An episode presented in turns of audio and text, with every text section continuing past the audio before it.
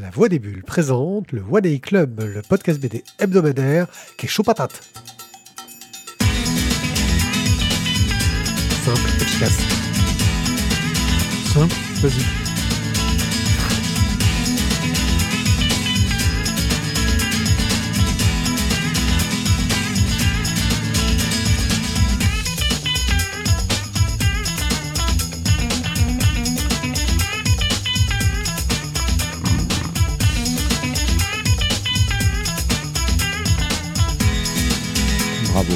Bravo Randall.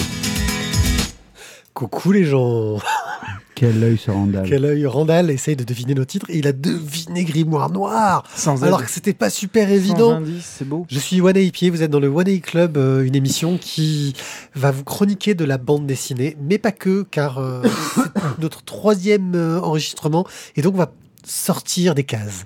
Nous allons sortir des cases pour parler d'autres choses, mais avant ça, nous allons parler de Grimoire Noir, du tome 3 des meilleurs ennemis, du tome 6 de Black Sad, un tome qui était très attendu, et des tomes 2 à 4 de Télémac, même si apparemment, je sais pas il y a eu un problème d'échange et que c'est du nawak.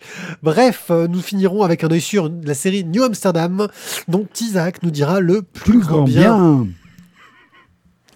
Vous, vous sent- vous- vous sentez cette espèce d'ambiance sympathique et de bienveillance autour de, de ma chronique? Vous, la sentez fort, cette, bienveillance? Voilà, bienvenue dans ce podcast bienveillant. N'oubliez pas que écoutez bien toutes les conneries que nous disons si vous nous écoutez en live. Elles pourront servir de titre. Et si c'est Randall qui le trouve, il aura encore un bon point. Il a souvent des bons points, ce Randall. Nous commençons tout de suite par Grimoire Noir, une bande dessinée scénarisée par Vera Grinty. Peut-être un pseudo. Euh, dessinée et colorisée par Yana Bogach. Là, je ne saurais pas dire si c'est un pseudo. C'est chez Glénat et ça coûte 22 euros. Mais de quoi que ça nous parle? Et de quoi que ça nous parle? On est aux États-Unis. On est aux États-Unis. Ouais, c'est la troisième émission. Il est plus minuit, c'est chaud quand même. Il est pas minuit encore. Ah, t'es toujours à l'ancienne heure sur ton horloge, au fait. Ouais. Euh, donc, on est aux États-Unis, dans la ville de, euh, de la petite contrée de Blackwell. Et Blackwell est une ville un peu particulière parce qu'à Blackwell, on a le droit de faire de la magie. Yeah. Yeah, ça c'est cool. Je veux dire, c'est un peu comme dans Buffy, on peut faire de la magie, mais attention, c'est un peu comme. euh, C'était lequel le suivant C'est le village, non Où ils ont pas le droit de sortir Ouais, le village. Le village de Monsieur Shyamalan. Et donc, du coup, ils n'ont pas le droit de sortir. Ils ont une sorte de bulle protectrice qui empêche tous les gens qui en font de la magie de sortir. Bouclier magique. Et donc, on va suivre les aventures de Bucky, Bucky Carson, Bucky, Bucky, Bucky, Bucky. Il est, il est sympa, Bucky. Donc, Bucky, donc forcément, il a des pouvoirs. Pourquoi il rigole, lui Il a des pouvoirs, mais. À la recherche du grimoire noir perdu. Sauf que voilà, je viens de dire à Zertov. Euh, Je me calme. C'est bon, tu vas y arriver. Tu peux le faire. Je continue. Donc, euh, Bucky, en fait, un problème, c'est que sa sœur a disparu. En fait, sa sœur, elle a un pouvoir, c'est que sa sœur, elle se rend invisible. Euh, et donc, du coup, sa sœur étant disparue, c'est un peu compliqué parce que comme elle est invisible, on n'arrive pas à la retrouver. Et d'habitude, les endroits où il la retrouve, il ne la trouve pas. Et du coup, elle a disparu ou elle est invisible? Ben, en fait, elle a disparu et elle est invisible. C'est derrière Daredevil. Ben voilà, c'est facile. Euh, Et voici une catastrophe en live. Donc, euh, cette petite fille donc, qui a disparu, alors ça, ça- c'est bien parce que le père de Bucky est le shérif, donc c'est lui qui va mener l'enquête pour essayer de retrouver sa fille. Mais on a un gros problème dans cette ville, c'est que la mère de Bucky a, a un pouvoir, c'est qu'en fait quand elle pleure, parce qu'elle est triste, elle pleure toutes les larmes de son corps, mais elle pleure en mode déluge. C'est-à-dire en fait que le niveau de l'eau va monter dans la contrée. Et Et monté. Grosso modo, c'est l'inondation. Alors, euh, juste pour rappel, en fait, ce bouquin quand même nous a été conseillé par un, Tipper. Non. Ah non, un non, pas tipper. un, pas tipeur. discorder. un discorder en fait. Un petit C'est déjà pas mal. C'est déjà pas mal. Mais du coup, il a été conseillé par un, par un discorder et franchement, euh, Un discorder j'ai j'ai trouvé ça, j'ai trouvé ça bien. J'ai trouvé ça vachement sympa. Euh, surtout que on va mener en fait l'enquête avec Bucky sur comment on retrouve sa sœur, mais surtout comment est-ce qu'on va euh, se balader dans ce monde de magiciens pour essayer de savoir, ah ben, euh, euh, finalement, tout le monde n'est pas si gentil que ça, tout le monde n'est pas aussi sympa que ça. Il y a une chouette ambiance, moi je trouve, dans ce bouquin. Et, et c'est une bonne aventure finalement de- d'enquête dans un monde magique. un peu barré parce que voilà, le, le niveau de l'eau est en train de monter parce que sa mère n'arrête pas de pleurer. Euh, et que du coup, là, ils veulent l'envoyer, je crois, à un moment donné, à, dans une sorte de petit bled dans Ouais. la contrée pour l'éloigner, en fait, pour que du coup, elle se soit dans la cuvette et qu'elle se noie toute seule, quoi. hein, c'est... Mais euh, c'est vraiment bien mené, c'est sympa. Donc voilà, je, je, je dirais, je remercie notre euh, Discorder euh, pour ce conseil qui a été quand même, euh, avec euh, El Contrapassa et euh, Grimoire Noir, deux bonnes découvertes. Et je le remercie. Contrapasso. El. Et le contrapasso. Et t'as l'œil pocha et la bouche torda, et voilà. Ok? Et ton avis alors, Tizak? Sí, sí, es muy bonito el, el grimoire noir, noiro ou noira, Negro. negro. Mais si, el grimoire negro. Euh, bon, bref, euh, au début, j'ai eu un petit peu de mal à savoir me positionner là-dessus. Euh, C'est-à-dire qu'on on suit quand même des, enfants ados. Euh, Il y a un ton quand même assez adolescent dans plein d'éléments. Et pour autant, il y a quand même plein d'éléments en termes d'ambiance qui dépassent largement le cadre de la simple adolescence. Et du coup, je trouve que ça navigue un petit peu entre ces deux eaux. Euh, c'est- bon, mais c'est pas parfait. C'est même peut-être très bon, mais pas parfait parce que pas, pas homogène. On a l'impression que le, curseur, il sait pas trop où se placer. La, boussole, elle perd un petit peu le, nord de temps en temps. Euh, mais c'est super intéressant. On est vraiment sur un rythme d'enquête. Donc, euh, de temps en temps, on se prend un mur de face parce que c'est une impasse. Et, euh, puis, on revient en arrière et on repart en quête pour retrouver des informations. J'ai trouvé que ça, c'était tr- très, très bien rendu. Voilà, on est vraiment sur un, sur un rythme d'enquête. Et j'ai passé un très bon moment à la lecture. Voilà. Et par contre, euh, j'adore le style graphique. Est-ce que c'est ce qui réussit le mieux sur ce propos-là? Je ne sais pas. Mais en attendant, euh, graphiquement parlant, ça m'a vraiment, vraiment beaucoup plu. Donc, euh, à suivre. Voilà. Des, que ce soit la dessinatrice euh, ou l'autrice, les deux sont à suivre. Et a priori, oui, je crois que c'est bien que c'est un one-shot. hein. Grimoire Noir, oui, c'est un one-shot. Euh, Attention, c'est Il un, il va mettre les clous, là, ça y est, je crois. un très très bon mélange entre deux genres. Oh, Le polar noir, euh, hein, le titre euh, l'annonce euh, à moitié, et le côté magique avec cette sorte de communauté un peu fermée sur elle-même, où on retrouve aussi ce côté un peu, tu sais, ces westerns euh, où on a cette ville où tout le monde vit avec ses codes, ce, ouais, ce petit endroit paumé que personne connaît, où ils ont leurs règles à eux, euh, qu'il faut suivre. Euh, cette communauté où tout le monde se connaît, mais où il faut bien suivre les règles parce qu'il y a. Voilà, enfin, c'est un univers qui est très très bien décrit à ce niveau-là. Euh, ils arrivent à nous y emmener en douceur parce que ça reste un univers qui est potentiellement très riche. avec les petits groupes, les petits côtés, un petit peu de politique, avec les choses qui se sont passées avant, qui vont ressortir à la surface, sortir du fond du puits, comme on dit. Euh, bref, euh, ça marche très très bien et c'est servi par un dessin qui effectivement est euh, superbe. Moi j'ai adoré. Il y a des pleines pages qui sont magnifiques, qui posent bien le ton. Il y a un côté un peu lancinant sur le rythme de l'enquête, qui prend son temps mais qui colle avec ce côté polar noir. Le fait qu'il pleuve tout le temps parce que la mer est triste et à la fois euh, poétique euh, et à la fois te créer une ambiance. Euh, le fait que cette eau qui monte fasse remonter à la surface des histoires passées. Pareil, ça. En gros, c'est une vieille histoire qui entraîne le fait que quelqu'un pleure, qui fait que d'autres vieilles histoires remontent, et tout est lié.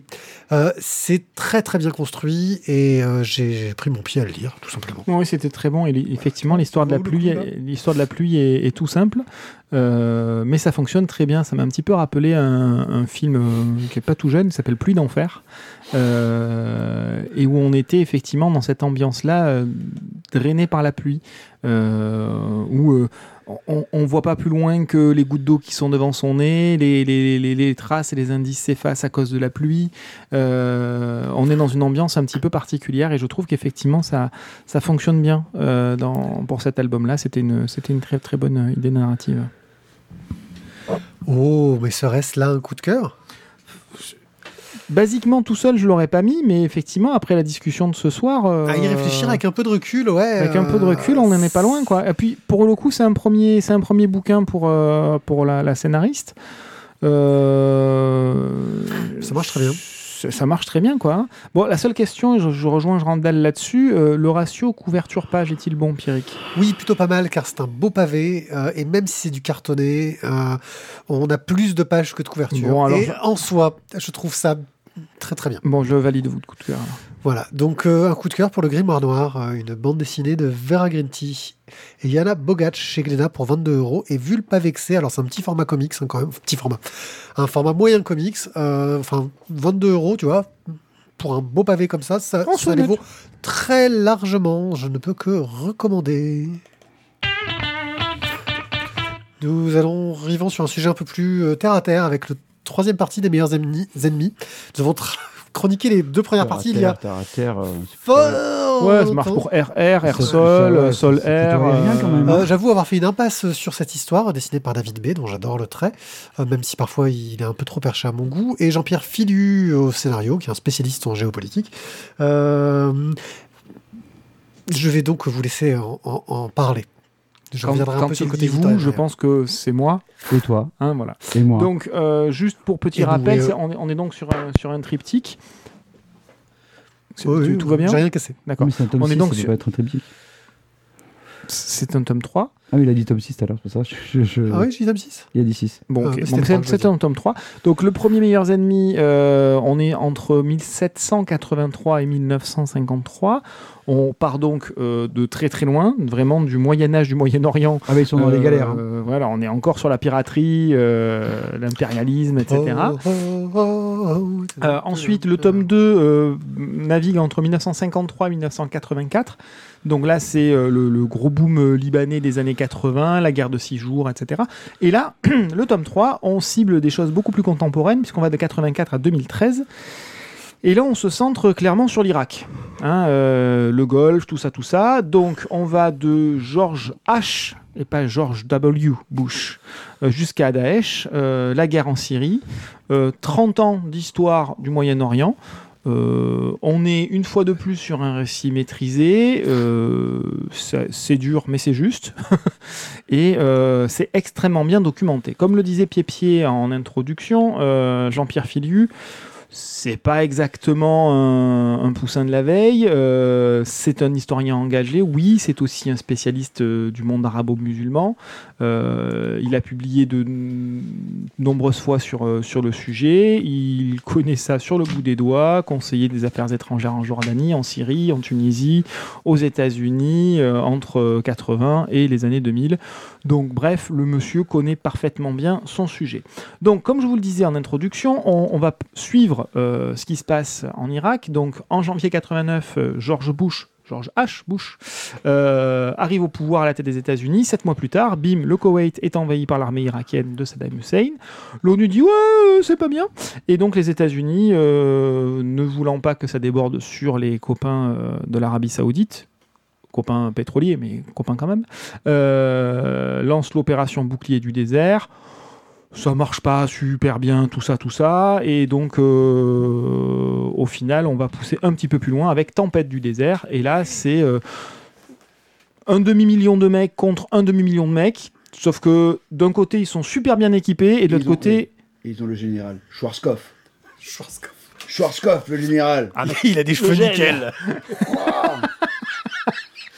Et, en face, donc, il y a, un demi-million de mecs aussi. Donc, eh, c'est super équilibré. Ça dure quoi 3 jours 6 jours Je sais plus? Euh... 4 jours, voilà. En, 4 jours, c'est réglé. Bah oui, parce que c'est bien gentil d'avoir beaucoup de monde, d'avoir du matos, mais du matos pas entretenu et pour lequel on n'a pas été formé. Bon, du coup, ça, plie assez vite euh, tout ça. hein. Euh, donc, en bref, en 4 jours, euh, ça capitule et c'est le début du bazar au Moyen-Orient, avec en plein cœur l'Irak. hein. Voilà. Donc c'est ce que nous décrit euh, Jean-Pierre Filiu et c'est ce qu'illustre David B, qui fait euh, toujours ça d'une main de maître avec beaucoup, beaucoup, beaucoup de fantasmagories, d'allégories, euh, des illustrations qui sont intenses qui sont difficiles à lire. Ça, on passe pas d'une page à l'autre comme ça. On s'arrête sur chaque page, sur chaque case. C'est voilà, il faut prendre le temps de digérer chaque information, chaque page repérer les différents éléments, les différents personnages pour savoir, on nous montre la langue, le machin, l'arme cachée, etc. Enfin, c'est un vrai petit bonheur, un vrai petit jeu de piste en termes de lecture. Par contre, voilà, c'est exigeant, c'est exigeant sur le contenu et c'est tout aussi exigeant sur la forme. Euh, moi, je me suis une fois de plus régalé. Euh, voilà, c'est euh, un triptyque sur ce qui se passe au Moyen-Orient.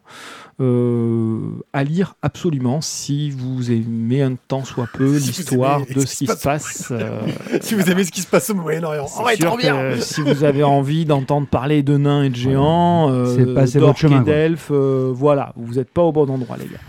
Mais voilà, et donc on termine sur euh, la guerre syrienne qui fait rage actuellement. C'est pour ça que je vous disais qu'on est vraiment euh, sur quelque chose de très contemporain sur ce troisième tome.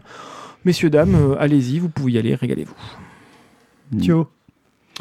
Euh, J'avais beaucoup aimé les deux premiers tomes. Je trouve que là, ce, ce dernier tome, en fait, devient un peu plus difficile dans le sens où on se retrouve sur quelque chose qui est contemporain. Euh, c'est toujours facile de faire de l'histoire, on va dire, qui est ancienne, parce que du coup, les sources, il n'y a pas 50 000, et, euh, et on va dire, tu peux vraiment choisir un faisceau qui va dans un sens ou dans l'autre, mais c'est plus consensuel, on va dire, que l'histoire qui, est- qui est plus éloignée. Là, on est sur du frais, quoi. Et, euh, et ce frais-là fait que du coup, tu as bah, toi ton vécu en tant que euh, bah, même enfant, parce que finalement, Tempête du désert, euh, nous on l'a vu à la télé, quoi, sur, sur CNN, sur la 5 à l'époque. CNN. Avec- pas. Avec... Non, mais oui, parce que c'était les images de CNN qui avaient la 5. Tu te rappelles pas? Ça, tu t'en rappelles? Voilà. Non, c'est pour Dory? Merci. Mais moi, j'étais en Corse, la 5, je l'ai vu très tardivement. Et, euh, et du coup, la, la- la- la création quand même du- de ce formidable truc qui est donc en fait, ce n'est plus une frappe militaire, c'est une frappe chirurgicale. Et, et juste avec ce petit mot chirurgical, d'un Ouais. coup, Ouais. la guerre est devenue propre. C'est ça. En fait, il faut, il faut imaginer quand même Jean-Michel Jarre en fond Ouais. musical. C'est pas ça, c'est pas faux, Hein c'est- ça. Voilà, avec. C'est exactement ça, avec les, les frappes chirurgicales de nuit. Alors, chirurgicales euh, en mode euh, feu d'artifice quand même. hein. C'est, euh, Ah, mais disons que oui, mais en même temps, on avait tout autant euh, le, le petit. oh, et on nous montre la caméra et on entend. Parce qu'il faut laisser des bonnes marges. disons que c'est pour ça qu'avant c'était une frappe militaire. Après, on a dit c'est une frappe chirurgicale, comme ça, du coup, dans notre inconscient, on a dit. Ah C'est bon, ultra alors, précis. ça va. Non, Voilà. ok, pas de Mais je trouve que, Là, on cible l'œil de la petite fille, Voilà. c'est bon. on Ça, c'est, ça, je trouve déjà, c'est, intéressant de fa- de faire un petit rappel là-dessus, parce que le- le- les, mots qui sont utilisés désormais dans, beaucoup de choses, on va dire au niveau des médias, euh, vont nous inciter en fait à, des fois diminuer un peu le curseur pour se dire non, mais c'est moins grave, parce que c'est pas pareil. C'est, plus, gentil ce qu'ils font. Euh, mais, euh, mais voilà, Ses meilleurs ennemis, c'est vraiment une bonne lecture, je trouve, bah, du monde arabe et, et ça vous sort un peu aussi, ça vous permet de remettre des fois un petit peu en, perspective ce, qui se vit actuellement, toujours dans le Moyen-Orient, en ayant, on va dire, euh, une vision de l'affaire. Parce que quand même, on a une vision quand même qui est quand même toujours pro-américaine, enfin qui est une vision américaine, je dirais pas pro-américaine, mais qui est une vision américaine de l'histoire. Euh, et même si de temps en temps on parle de quelques autres pays qui traînent autour, euh, surtout les pays de l'OTAN, euh, je dirais il y a quand même des, un pays qui est quand même souvent absent de la discussion, c'est quand même la Russie, alors que je pense quand même qu'elle a eu beaucoup de choses à faire et à dire dans ces euh, pays-là. quoi. Euh, alors, le, le texte pour la Russie, c'était. Voilà. Il me, enfin, il me semble, hein, moi, de, de- voilà, des échos, c'était un truc comme ça. Bon, enfin voilà, non, c'est vraiment une bonne série, Les meilleurs ennemis, et c'est vraiment, je pense, pour quelqu'un qui est fan d'histoire, ça peut être un, un- un super cadeau de Noël. Ah, mais c'est- juste génial, c'est un triptyque qui coûte pas non plus une fortunasse. Et, euh, et, et vraiment, ça, ça vaut le coup.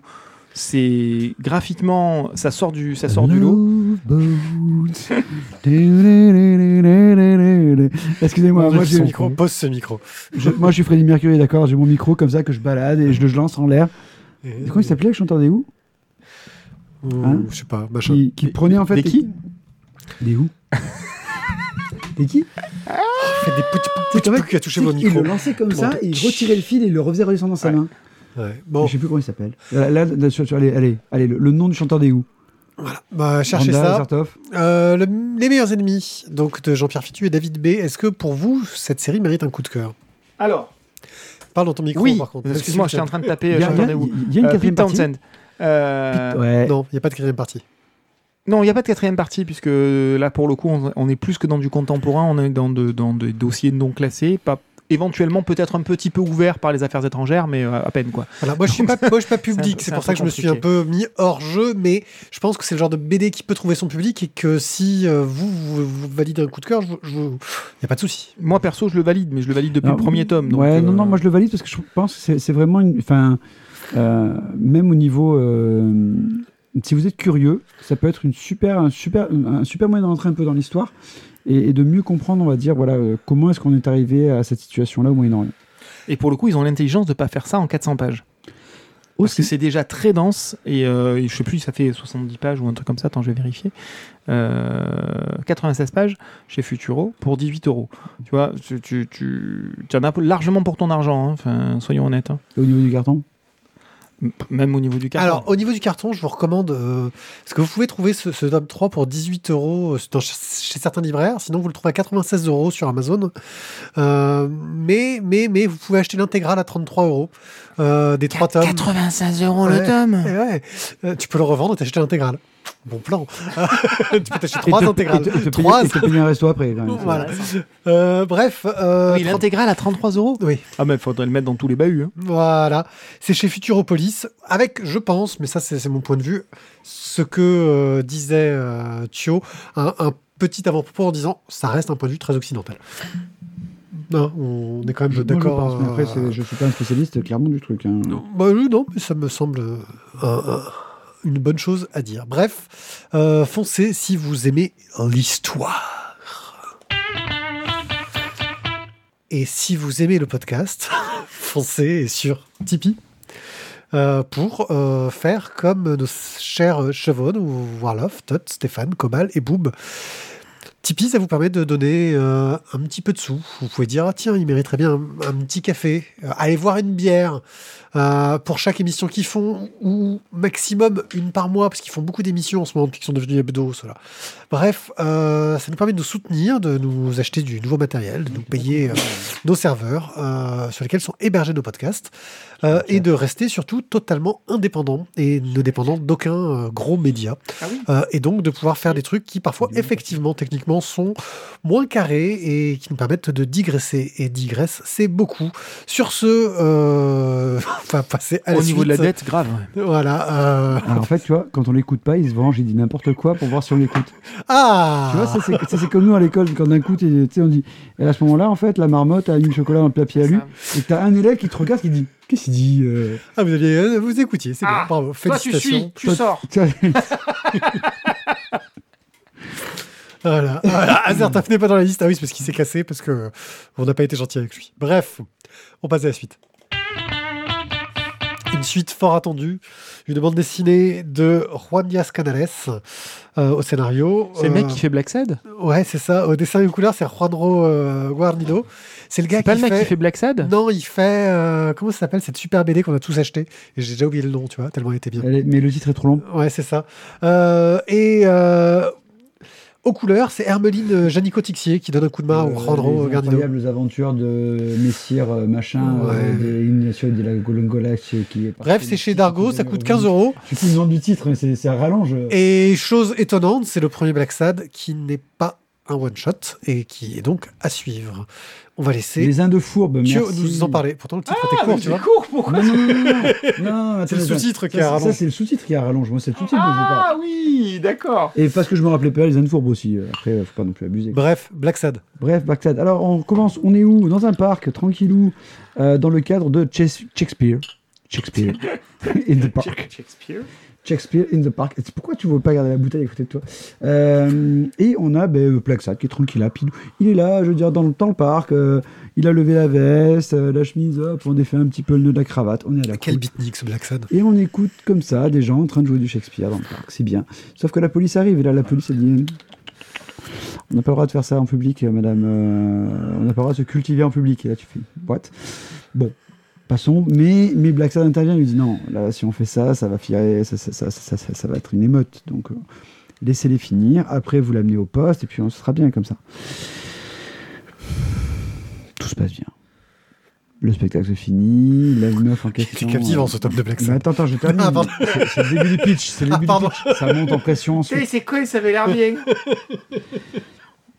Donc la dénommée Iris en fait se, se retrouve au poste. Euh, Weekly, bah, lui euh, se, se rencontre donc une des actrices qui C'est s'appelle le jeune Rachel. journaliste qui accompagne Black Sad depuis le début. Pour remettre dans le contexte, vas-y, poursuis. Weekly donc euh, lui Le fait- jeune journaliste qui le, le copain journaliste qui sent mauvais euh, s'est fait une copine donc Rachel qui va qui elle aussi écrit des articles elle va donc elle, essayer lui va essayer de la faire rentrer dans le journal il va s'apercevoir qu'a priori elle fait quand même des articles un peu meilleurs que lui et ça va un peu le rendre jaloux mais euh, voilà ça c'est pour on va dire le tout début et ensuite on va avoir une petite intrigue de base qui va être que Black Sad John euh, va être euh, engagé comme garde du corps pour par Kenneth Clark, qui est en fait le président de la Ligue des syndicats des travailleurs du métro. Euh, pourquoi est-ce qu'il a engagé Black Sad? Parce, enfin, Pourquoi est-ce qu'il a engagé Black Sad? Euh, Pour le protéger, parce qu'en fait, il a a priori les belettes. euh, qui, je suis désolé, c'est comme ça. Les belettes qui, Il y en a qui- 100, c'est les Unjet Bullets. Pardon. la mafia des belettes donc a envoyé un tueur à gages pour tuer. Euh, C'est pas la mafia Clark. des jogging déjà avec des, super, des survettes. Écoute, déjà, c'est pas mal. Donc, euh, eh bien, il a fallu quand même 8 ans avant qu'on ait un nouveau Black Sad. Euh, certes, il sera en deux tomes, mais c'est déjà bien quand même qu'on ait. euh, euh, je, je- c'est quoi en fait? Il faut que tu me caches le chat parce que je vois ce que les, les bêtises que dit Randall. C'est dur quoi après. Euh, ah, j'ai du grésillement. J'ai rien Moi aussi, j'ai grésillé. J'ai grésillé. Ah, ah, ah, Petit problème audio, je crois que j'ai touché sur le bouton qui va bien, vas-y. Super, ça va beaucoup mieux. Ma- Mon oreille gauche ne n'entend plus rien, mais ça va bien. Euh, La droite, Ça a l'air d'aller mieux Donc, huit ans après, on est, euh, on est revenu enfin dans Black Sad. Euh, le dessin est toujours au top, euh, au- toujours, Arrête, il y a un chat. toujours aussi euh, exceptionnel. Euh, c'est un régal. Voilà, je, je trouve qu'il y a vraiment cette, cette- cette- il arrive à créer cette atmosphère, ce côté euh, euh, dans le parc. Bah, t'es t'es dans ce côté euh, repos, tranquille. Je trouve qu'il a à chaque fois une colorisation qui est vraiment exceptionnelle. Ah, Je suis, admiratif. Euh, et, je vous conseille fortement d'acheter, si vous ne l'avez pas encore fait, les, les aquarelles de Black Sad, qui sont en fait des tomes où il explique comment est-ce qu'il travaille et toutes les recherches qu'il fait justement pour faire les dessins. Et là, pour la technique, c'est super intéressant. Au niveau du scénario, ben, on est sur une enquête qui démarre plutôt bien. On va mêler des intrigues euh, policières, amoureuses, euh, des jalousies. Ça part plutôt bien. Donc, euh, moi, j'ai l'impression qu'on est quand même sur un bon tome de Black Sad et une bonne, une, une bonne histoire qui continue. Un bon cliffhanger. Un bon cliffhanger à la fin. Et donc, voilà, je vous en révèle pas plus, mais c'est bien. Moi, je dis, il faut, faut continuer Black Sad. On a pris le temps d'attendre, mais c'est une valeur sûre. Votre avis, messieurs Allez-y. Eh bien, je... tu, tu l'as pas lu, toi Si? Non, non, moi je l'ai pas lu, mais j'ai juste deux remarques à faire. Ah bah, vas-y, fais tes deux remarques. Je... Attention, ça va trancher sur les remarques. Attention, chérie, ça va trancher. Euh, non, je suis très content qu'il y ait- ce soit une première partie et qu'il y ait une, une deuxième pour que justement on donne un petit peu plus de place au scénario dans les Black Sad. Maintenant, je suis juste inquiet sur le, le- le timing. Euh, Euh, j'espère- 8 ans, ouais, 8 ans entre Voilà, les ouais. je- J'espère aussi voilà, que J'espère qu'en deux, fait, il a déjà bouclé les deux tomes et que c'est juste une histoire d'édition pour qu'on ait. euh, voilà, et là, on pourra reparler du ratio carton-papier. Mais, euh, mais sinon, voilà. C'est c'est- c'est juste. euh, Mais est-ce qu'on peut du coup faire un ratio carton papier temps? Parce que Alors, je pense que là il y a oui, quelque chose à faire. et là, la troisième dimension peut faire très mal au. Parce que voilà, c'est c'est un peu la grosse problématique de Black Sad pour moi, hein, c'est euh, le, le délai. Voilà, c'est voilà. Donc bref, il faudra que la seconde partie euh, parte euh, très très vite en impression. Euh, deuxième question, vous pensez quoi de la couverture? Bah justement, Randall blablabla, il en parle et je suis d'accord, assez d'accord avec lui. C'est vrai que c'est pas, c'est vraiment pas la plus réussie. Après, je trouve que la pose, la pose de Black Sad, elle est un peu, je trouve. Elle est figée, elle est. oui, elle est figée, mais justement, je trouve que ça, ça a un côté un peu James Bond, tu vois. Tu sais le. Ouais, mais alors il nous faut la deuxième main et il faut que ce soit plus fluide. Moi, franchement, pour une couve là-dessus, et vu le sujet, vu, on parle aussi de construction, de grands buildings, Mm. de grands points, etc. J'ai surtout demandé à Andreas de faire une couve avec une perspective dans la mort. Euh, et- Euh, ou Mathieu Bablé. Oui, il aurait pu aussi. Mais Andreas, sur les perspectives, un peu plus. Oui, mais enfin, ça faisait, ça Mais faisait oui, beaucoup oui. de titrés quand même. ouais, ouais. C'est Et parce après, que... pour la couleur, c'est chiant les titrés. Bref, euh, non, non, c'est vrai que la couve est un peu en dessous de, de la moyenne. Ah, D'habitude, tu as des gros plans, ça, ça dépote euh, mamie, et là, celle-là, de coup, je, je, enfin, je pense qu'il y avait plusieurs propositions. Et clairement, euh, ils ont peut-être voulu euh, se démarquer des, des couvertures précédentes, mais c'est clairement pas la meilleure du lot. quoi. Arctic Nation était vraiment une superbe couve. Oui. C'est salut tome 2. Quoi qu'il en soit, Bon, enfin bon. je vais donner mon avis. Ah, c'est... ah, il faut que tu parles aussi Ah bon voilà, que je, je- j'enfonce des clous. euh, Des portes ouvertes. Des portes ouvertes. clous sur des portes ouvertes. Ce qui est super Ah, ça va utile. faire mal, ça. Non, mais surtout, c'est, Euh, euh, si la porte est ouverte, c'est vachement compliqué d'enfoncer le clou dans la porte quand elle bouge. hein. Surtout le mec qui est derrière la porte. Bref, euh, parce que j'aime bien dire bref aussi. Euh, moi, c'est du coup. c'est une Du coup. très, un très bon tome. On reste dans le polar noir. Ça Ah. marche. Donc, Très bien. des clous dans les portes ouvertes. Euh, ça traite de sujets qui, qui m'ont intéressé. Le côté euh, du, du festival Shakespeare est un vrai festival euh, qui existe dans le parc, qui effectivement, euh, je l'ai découvert entre-temps, était interdit à l'époque, euh, était un peu illégal. C'est que des communistes, c'est pour ça. Voilà. J'ai découvert qu'il existait parce que je suis tombé sur une autre série qui se passe à New York et où ça se passe pendant le festival. Ils emmènent des écoles pour aller le voir, tu vois. Donc, euh, c'était euh, voilà. Euh, le cadre est très bien traité. Ça nous montre un autre côté de la ville qui est plutôt intéressant. Le fait de partir sur le diptyque permet aussi de développer un peu plus les personnages secondaires, notamment Weekly. Ce qui, a son intrigue et, et je trouve que c'est plutôt plutôt bien. Moi, j'ai très hâte de lire la suite et c'est ce qui me fait peur. Oh putain, c'est- t'es chiant avec ta peur du demain, toi. C'est d'avoir hâte de lire la suite. Non, mais j'en vous rejoins totalement. C'est quand est-ce qu'elle va arriver cette suite? C'est ce qui me fait peur. Mais oui, non, non, ça le mérite le coup de cœur. euh, Parce mais que le- je vois bien que c'est ce que tu voulais faire. Le Covid, le Covid lui a fait du mal, lui. hein. Il peut plus voir du coup ce qu'il ce qui, ce qu'il y a demain. Il a peur du lendemain. euh, Il n'y a plus rien demain. Il n'y a plus rien demain. Mais tu Voilà. regardes, déjà, t'as un verre de vin, c'est pas mal. déjà. Demain, demain qu'est-ce qu'on a? Bon, On a encore Bon, un conseil mettre un coup de cœur, tu militaire de guerre tu veux euh, un coup de cœur ou tu vas attendre? Covid? Non, je mettrais pas un coup de Non, je, mettrais- je voulais pas mettre un coup de cœur. C'est toujours un chef-d'œuvre, mais, mais en fait, il y, aurait, il y aurait pu avoir ce coup de cœur s'il y avait une coupe de. de, de- de- de- C'est la coupe qui l'a Voilà. tué. Oui, mais je suis désolé, à un moment donné, tu, tu nous as filé du caviar pendant des années, là, tu nous filais des, œufs de- des œufs de lump.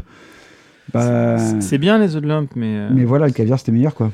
Donc, euh, on verra après le deuxième tome. voilà, le deuxième tome, il aura droit. Voilà, s'il a une bonne couve, peut-être qu'il y aura un coup de cœur. Ah, si la couve est à chier, il aura rien, hein, même si l'histoire est géniale. Voilà, nous on est comme ça. On est, on est- Tiens, on est des durs. qui, Voilà.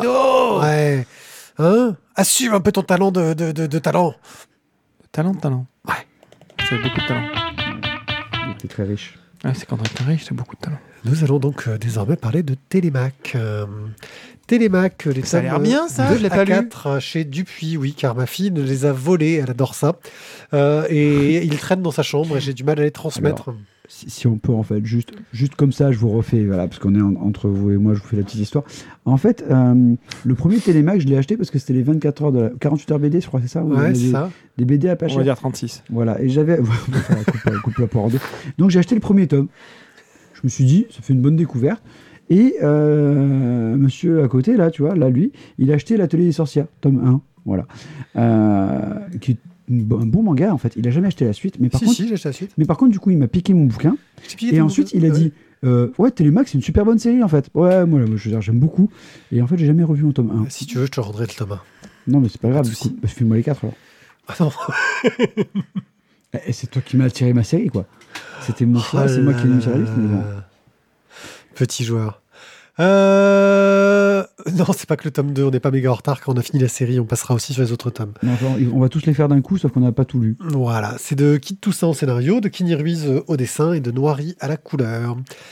Euh, résumons rapidement. Euh, entouré du cyclope euh, Personne, de la princesse Polycaste et du vent Zéphyr, Télémaque poursuit la recherche de son père, suivant les traces de son voyage. Il croisera entre autres la sorcière Cir- Circé, les monstres Charybde et Scylla, le royaume d'Hadès, nombre de héros grecs, et découvrira une vérité qu'il n'attendait pas, tout en essayant d'empêcher une nouvelle guerre. Euh, c'est des guerres puniques, troyennes, je ne sais quoi, je suis nul en histoire. La guerre de Troie. Voilà. Mais c'est encore pour une histoire de meuf hein, qu'on va Oui, c'est une histoire de meuf. Chez les Grecs, c'était à chaque fois ça. C'est toujours des histoires de meufs. C'est pour ça qu'il. Bref, euh, on a un récit qui monte rapidement en, en puissance par C'est rapport au tome précédent. Euh, ça multiplie les personnages, les références au récit des guerres troyennes. C'est de plus en plus complexe, mais on peut facilement mettre de côté le côté géopolitique pour se concentrer euh, sur l'action, l'humour et une relecture moderne et méta des mythes grecs, notamment en ce qui concerne le sort des femmes, qui sont clairement euh, traitées comme de la merde hein, à l'époque grecque. Elles sont là pour être vendues pour un mariage, enlevées pour déclencher une guerre, ce genre de choses-là. Et ils en parlent quand même plutôt pas mal. Au niveau du dessin et de la narration, il y a- beaucoup d'Espagnols, j'ai remarqué, qui ont réussi à intégrer, à les styles américains et asiatiques pour les mettre au service d'une verve européenne, c'est-à-dire des, récits avec beaucoup de texte. Euh, Kenny Ruiz en est le parfait exemple. Il joue avec les codes narratifs, il nous perd aux enfers avec euh, des mises en page assez hallucinantes, tout en essayant de maintenir un récit fluide euh, qui pourrait euh, facilement nous perdre par sa richesse. Parce que vraiment, vraiment, il y a beaucoup, beaucoup, beaucoup de, personnages, de, et de rapports à l'histoire grecque qui est très complexe en fin de compte, je, le croyais plus simple que ça. Mais entre tous les peuples qui ont tous leur roi, leur héros, leur machin chose, euh, c'est un sacré bordel. Euh, ça reste une excellente série jeunesse qui, éveille la curiosité sur la mythologie et l'histoire grecque, tout en assurant le, le spectacle et le, divertissement. Euh, c'est une série en quatre tomes qui mérite largement une intégrale, j'espère qu'ils la feront, voire même une relecture, parce que si on peut se permettre une première lecture légère, pour vivre des aventures de Télémaque euh, qui va avancer euh, dans son histoire, etc. Euh, la relecture te permet peut-être de te concentrer un peu plus sur le, sur le côté mythologique, le côté historique de, de- de- des guerres troyennes, avec ces tonnes de héros de chacun des peuples qui vont se feuilleter sur la gueule pour diverses raisons, avec toutes ces tragédies, parce que même si ça reste assez drôle, c'est bourré de tragédies. Euh, c'est donc, euh, wow, je m'étais un timer, une excellente série que je ne saurais que recommander. Voilà. C'est une excellente série, je suis entièrement d'accord. Euh, pour la place de la femme, il faut quand même relativiser. Elle n'est pas non plus à ce niveau-là. Il y a quand même un petit. Il y a quand même, voilà, historiquement, il y a quand même des choses qui sont intéressantes. Si vous voulez, vous pouvez aller voir le, le- au cœur de l'histoire, enfin l'écouter l'année dernière. Ils en ont fait deux, deux justement sur la place de la femme dans la Grèce antique, et c'était super intéressant. Ouais, c'est juste comme ça, je vous place un autre podcast. Et donc, euh, elle se positionnait où, le- la femme, euh, dans la Grèce antique? Dans la Grèce antique? Dans la Grèce antique. Dans la Grèce antique? Je vais pas trop Ah. Parce que je sens que t'attends autre chose et qu'on va pas être. euh, Non, je, Télémaque, je, je une tends, très, je très tends bonne- une perche, tu, Ah, tu, c'est- tu la saisis, tu sais, c'est comme dans la vie, ça. hein, Ouais, c'est, de toute façon, toutes les, les histoires de opportunités. Voilà, Une les rencontre. rencontres, quelqu'un qui tend la main, C'est une série qui mériterait aussi un coup de cœur. d'être bah, déjà un coup de cœur, mais surtout qu'elle qu'elle- qu'elle se poursuive, je trouve, parce que ça se finit très bien, hein, c'est une bonne fin. Mais, Ah bah c'est sûr que c'est pas un manga en Euh, 48 tomes, hein, il y en a que 4. Voilà. euh, mais j'ai cru comprendre qu'elle n'avait pas vraiment un- un- un- un- Rencontré son public. rencontré son public, euh, et qu'on leur a fait arrêter l'histoire au tome 4, et que les dessinateurs, ils auraient bien aimé continuer un peu, quoi. Bah, surtout, je trouve que enfin, tome 1, c'est de la mise en, en place. Tome 2, c'est déjà bien péchu. Tome 3, c'était sympa. Tome 4, j'ai pas encore eu la fin, mais. Mais sinon, ça déchire. C'est vraiment une bonne série. Voilà. Maintenant, voilà, ce serait sympa qu'on essaye un petit peu de, de laisser les enfants quand même en dehors de ce podcast et qu'on arrête de faire des conneries avec les canailles BD, tout ça. Mais, Ouais, hein, qui nous cool. le bouquin. Et qu'ils nous de nous piquer nos bouquins, quoi. Je veux dire, non, mais c'est quoi ce bazar Euh, C'est ça le gosse. donné, Ouais, non, mais euh, c'est de pire en pire, je, je suis d'accord. Non, mais il faut se respecter le dictateur. Je veux dire, t'es dictateur avec les adultes, mais il faut l'être avec les enfants aussi. Et oui, effectivement, euh, Kenny Ruiz a, fait un, un- a participé à Tezu Comics, qui, faisait appel à des tonnes de d'auteurs de, de BD pour euh, faire des hommages à Tezuka. D'ailleurs, euh, Cardona, Philippe Cardona y avait participé, et Florence Torta. Euh, et lui, il a carrément fait une sorte de saga qui est actuellement en prépublication en couleur dans les bonus de Spirou Magazine quand t'es abonné, et qui va sortir en noir et blanc euh, en album. Euh, ça va s'appeler Phoenix, je crois, un truc dans le genre. Euh, bref, ça avait l'air plutôt pas mal et il a un style qui, qui pète, qui, qui déchire. Attention. Attention, nous allons maintenant au les cœurs. Sortez les. sor- sor- sortez les mouchoirs. On est prêt. hein. Soyez, so- On so- est prêt, soyez heureux, vivez dans la joie et la bonne humeur, car On va parler des Hollandais qui ont fondé euh, New York. être malade, ce n'est pas grave, car on s'en sort toujours. C'est vrai. Un œil sur. New Amsterdam. Un œil sur mon doigt. Ah non, pardon, ça c'était pour la fin pour Pierrick. Euh, New Amsterdam. Encore une série. Encore une série médicale. Mais. Mais. C'est en 1997 qu'Eric Mannheimer est devenu le directeur médical du Bellevue Hospital à New York. Toujours médecin à l'heure actuelle, il a tout de suite compris que de nombreux changements seraient nécessaires afin d'améliorer l'expérience des patients dans son établissement. En 2012, il publie un livre qui s'intitule 12 Patients, Life and Death at Bellevue Hospital, qui a inspiré la série et dans lequel il décrit le parcours de 12 patients dans son hôpital. Comme il est fluent, ça me fait, ça me fait kiffer. Quoi. Totally fluent. On voit qu'il s'attendait à nos critiques, il a super bien travaillé son. son- La son- série suit l'histoire du docteur Max Goodwin. Goodwin. Une vraie victoire. Bonne victoire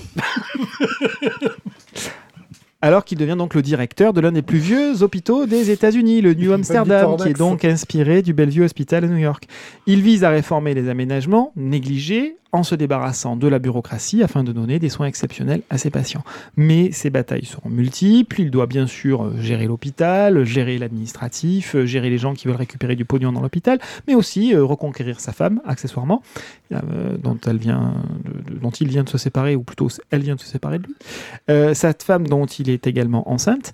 Et Max Goodwin devra également lutter. Non, c'est elle qui est enceinte de lui. c'est elle qui est enceinte de lui. Pardon, excusez-moi, je- Je- on, on- on se la, on se la on se dans le bon sens. Voilà, parce que. Donc, elle est enceinte euh, de lui. Et, Mais ils euh, se sont séparés. mais ils sont séparés. Et Max Goodwin devra également lutter contre un cancer, Oh. comme Eric Mannheimer dans la vraie vie. Et le docteur Green. Et J'allais dire, Green aussi, il a fait. Mais Green, il a mal fini, hein, franchement. euh. À ce jour, nous en sommes à 4 saisons euh, de cette euh, série New Amsterdam. Et il, a eu avec- combien, il a eu combien de rémissions? Beaucoup. Euh, mais par contre, attention, parce que les nombres d'épisodes vont décrescendo de cha- dans chaque saison. Pas bon signe. Donc, puisqu'on a 22 épisodes en première, 18 en deuxième, 14 en troisième et 11 euh, pour la saison de cette année, donc la quatrième saison. Oui, après, ils ont eu des problèmes de prod suite au Il Covid. y, a, il y a hein. eu des problèmes de prod Covid parce que le public est là. Y a, ça fluctue, mais c'est toujours là et ça fonctionne très bien. C'est assez stable. Alors, c'est assez difficile de se prononcer, de varier quand on parle de série médicale. Je veux bien vous l'avouer, je veux bien le concéder, car beaucoup se ressemblent. Mais pourtant, je trouve que celle-ci apporte sa pierre à l'édifice. Euh, excite ici les histoires de cul entre médecins, les énigmes médicales qui se terminent de toute façon par euh, en a, euh, c'est une. Ah, pardon, j'ai oublié Non, mais chimie, pardon, Yono. attends, attends, il n'y a pas d'histoire de cul? Il n'y a pas d'histoire de cul Il y en a. Aucune? C'est pas qu'il y en a aucune. Il y en a très peu. C'est Ah. pas le, c'est pas le fond du propos. Oui, on n'est pas dans Grey's Anatomy. Non, mais Grey's Anatomy, c'est c'est pas pas, le c'est- fond, c'est- on est c'est pas une série médicale, c'est une série de cul dans l'univers médical, Grey's C'est Anatomy. ce que je suis en train de te Voilà. dire. non mais, non, mais, non, mais il y en a un peu quand même. Voilà. Oui, non, je dis un petit peu. juste, vendeur, ju- quand même. Juste ce qu'il faut. Tous Ah, les personnages ont leur histoire de cul. Non. Ah oui, lupus, ouais, c'est vrai, c'est toujours un lupus. Voilà. Donc, euh, ça, donc ça, NFS, Yono. Cep et Lupus. Voilà, c'est ce que j'ai marqué dans ma petite chronique entre guillemets. Euh, donc ça se termine toujours par ça, ou alors par le cynisme de certains docteurs maison euh, que j'aime beaucoup par ailleurs. Et non. Docteur maison, s'il te plaît. Je, je ne cite pas d'autres marques. Ah ok, d'accord. Euh, non, ici donc ce sont des relations humaines euh, et plus que ça, on est plutôt dans le sens profond de l'humanité. Être humain, qu'est-ce que c'est? Alors oui, certains tristes cires, dont je tairai le nom, et dont j'ai moi aussi fait souvent en partie, pourraient trouver ça un petit peu cuculapraline, mais bon, personnellement, je trouve que ça m'a touché. Euh, on a en face de nous des médecins, des personnes qui font passer l'humain bien avant les intérêts personnels, bien avant les lois, autres obligations médicales, les assurances, etc. Mais tout ça sur un fond assez réaliste Patriotique, je pense. Et un fond de critique. Les problématiques des médecins sont l'occasion de dénoncer un système de santé qui est fragile, corrompu, inhumain. Assurance et remboursement, prise en compte de la douleur, insuffisance des budgets, fatigue du personnel et leurs conséquences sans concession. Des médecins drogués qui sont obligés de se droguer pour faire face au, au boulot dont ils ont euh, la charge. Ouais, Mais- Nord à Marseille, quoi, finalement. C'est Bah, ça. Mais au-delà de la dénonciation, des solutions sont avancées. C'est pas simplement on, on trache, on critique. Il y a des solutions qui sont avancées et généralement ça passe par la solidarité, par des idées qui sont parfois simples, parfois novatrices, parfois beaucoup plus radicales. Chaque patient, chaque médecin a donc un rôle important à jouer, euh, que ce soit pour euh, des histoires qui nous sont exposées ou par l'injustice dont ils souffrent. Les sentiments sont toujours d'une justesse incroyable et bien précise et sans concession. Ah. Si ça fonctionne aussi, c'est parce que euh, on a un très bon casting. Euh, celui qui joue Max Goodwin s'appelle euh, Ryan Haygold. Euh, je trouve qu'il est très bon dans, le, dans, dans ce rôle-là. On a Il aussi joue un instinct dans Blacklist. on, on a euh, des acteurs qui en fait apparaissent dans plein de séries. Euh, L'actrice qui joue le docteur Helen Sharp, euh, donc qui s'appelle Frima euh, joue dans Doctor Who. Oui, dans Torchwood, Ouais. dans London Police Judiciaire, dans Sense8.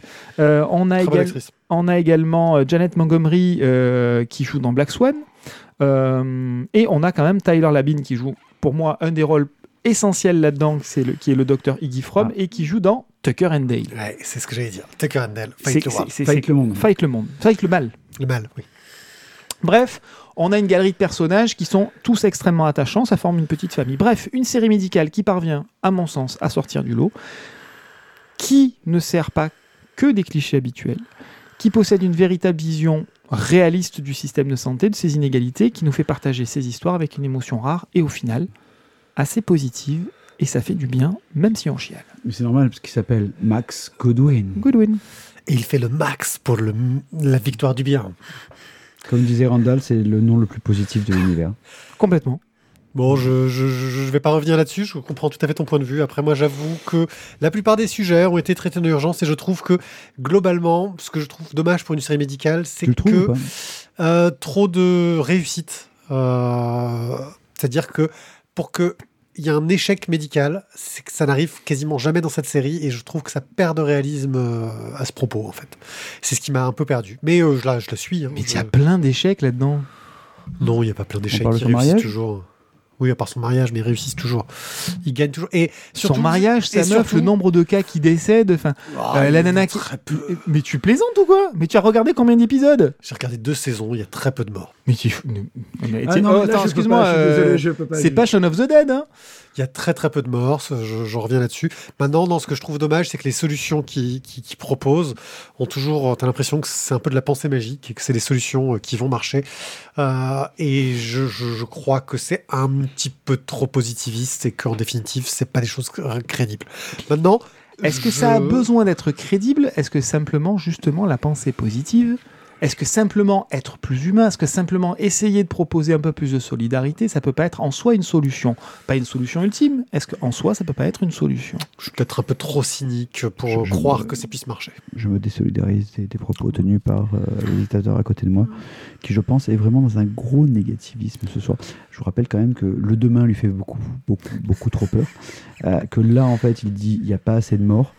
Euh, je- je pense Ouais, il n'y a que- pas assez de morts. Je pense que voilà, il faudrait qu'il C'est regarde un série peu sur The l'hôpital public, tu sais. Il a pas assez de morts Voilà, donc je pense Dans un hôpital public on va américain, dire- il devrait y avoir plein de morts, Voilà, ils on ont pas va de le moyens. laisser, on notamment va des laisser. noirs. Il est un peu tendu, il faut qu'il passe le cap, ça va. Et vous inquiétez pas pour lui. Euh, je pense qu'on peut terminer là-dessus. Merci Alors, à tous. On peut Ouais, terminer je sur le fait qu'il... Ah, ah non, Qu'est-ce qu'il fait? Je fais une transition pour passer à la finale. Non, mais- Vas-y, vas-y, finis, euh, je finis avec le fait qu'il va sans doute y avoir un spin-off Ah. euh, autour de la série. Oui, Pierrick, je sais, tu le regarderas, tu vas te New régaler. York. Euh, Puisqu'en fait, ils vont se servir sans doute de certains des personnages pour créer des spin-offs euh, autour de ces personnages. New Buffalo. Euh, ils avaient tenté de faire un spin-off autour de l'acteur Je principal. cherche, je cherche une idée en fait. Ils avaient tenté de faire un spin-off autour Ah. de l'acteur euh, principal pour New Blacklist, qui a eu une demi-saison, je crois. J'espère qu'il aura plus de succès avec ce nouveau spin-off. Saint-François. Non, je dis pas que la, série est totalement mauvaise, je dis juste que en série médicale, j'en ai Il vu faut des un pieds nom, il faut prendre l'ancien nom en fait. C'est- le problème. Non, non, mais je veux dire, c'est chaud. New Amsterdam, c'était- c'est bien parce que c'est l'ancien New. Québec. Non, c'est pas New. Euh, faut la créer. Il faut la créer. Ouais, Messieurs, je vous remercie de nous avoir écoutés jusqu'ici, malgré euh, ce Saint-Pierre et négativisme. C'était quoi son nom avant Euh, une je, lance un jingle de fin, parce que là, ils sont partis Miquelon, sur une discussion qui ne s'arrêtera jamais. Euh, je vais peut-être les muter aussi à un cette, moment, cette je, je sais euh, pas trop. policière qui se passe dans les îles là Euh, Ah, Hawaii Five-O. Enquête au paradis. euh, ah, au paradis. Meurtre ouais. au paradis. ouais. Bref, euh, merci de nous avoir écoutés. On espère que vous Merci avez passé un bon moment euh, avec nous euh, dans ce live euh, mémorable. Euh, Pinacle dit- de la bonne victoire. Voilà. euh, oui, c'est le pinacle de la bonne victoire, c'est ça. C'est très bien traduit. C'est un peu, voilà. Bon, bref. Euh, Même si je suis dans le négatif, on a mis trois coups de cœur sur cette émission, ce qui, je crois, n'est jamais arrivé encore. Et À quoi vous avez mis les coups de cœur Oh les gars Grimoire Noir, meilleurs ennemis, Télémac. voilà. Euh, Ah ouais, carrément. Ouais, ouais. À Télémac, vous lui avez collé un coup de Ouais, cœur. ça déchire.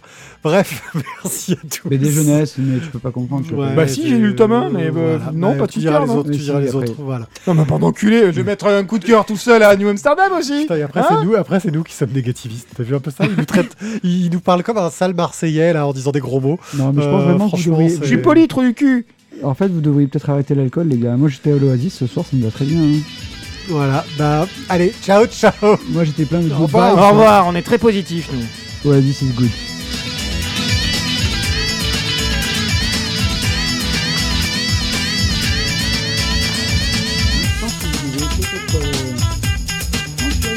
Des, bandes dessinées, le disque à la failli rater, un petit peu de. De vibe, ça nous ferait du bien.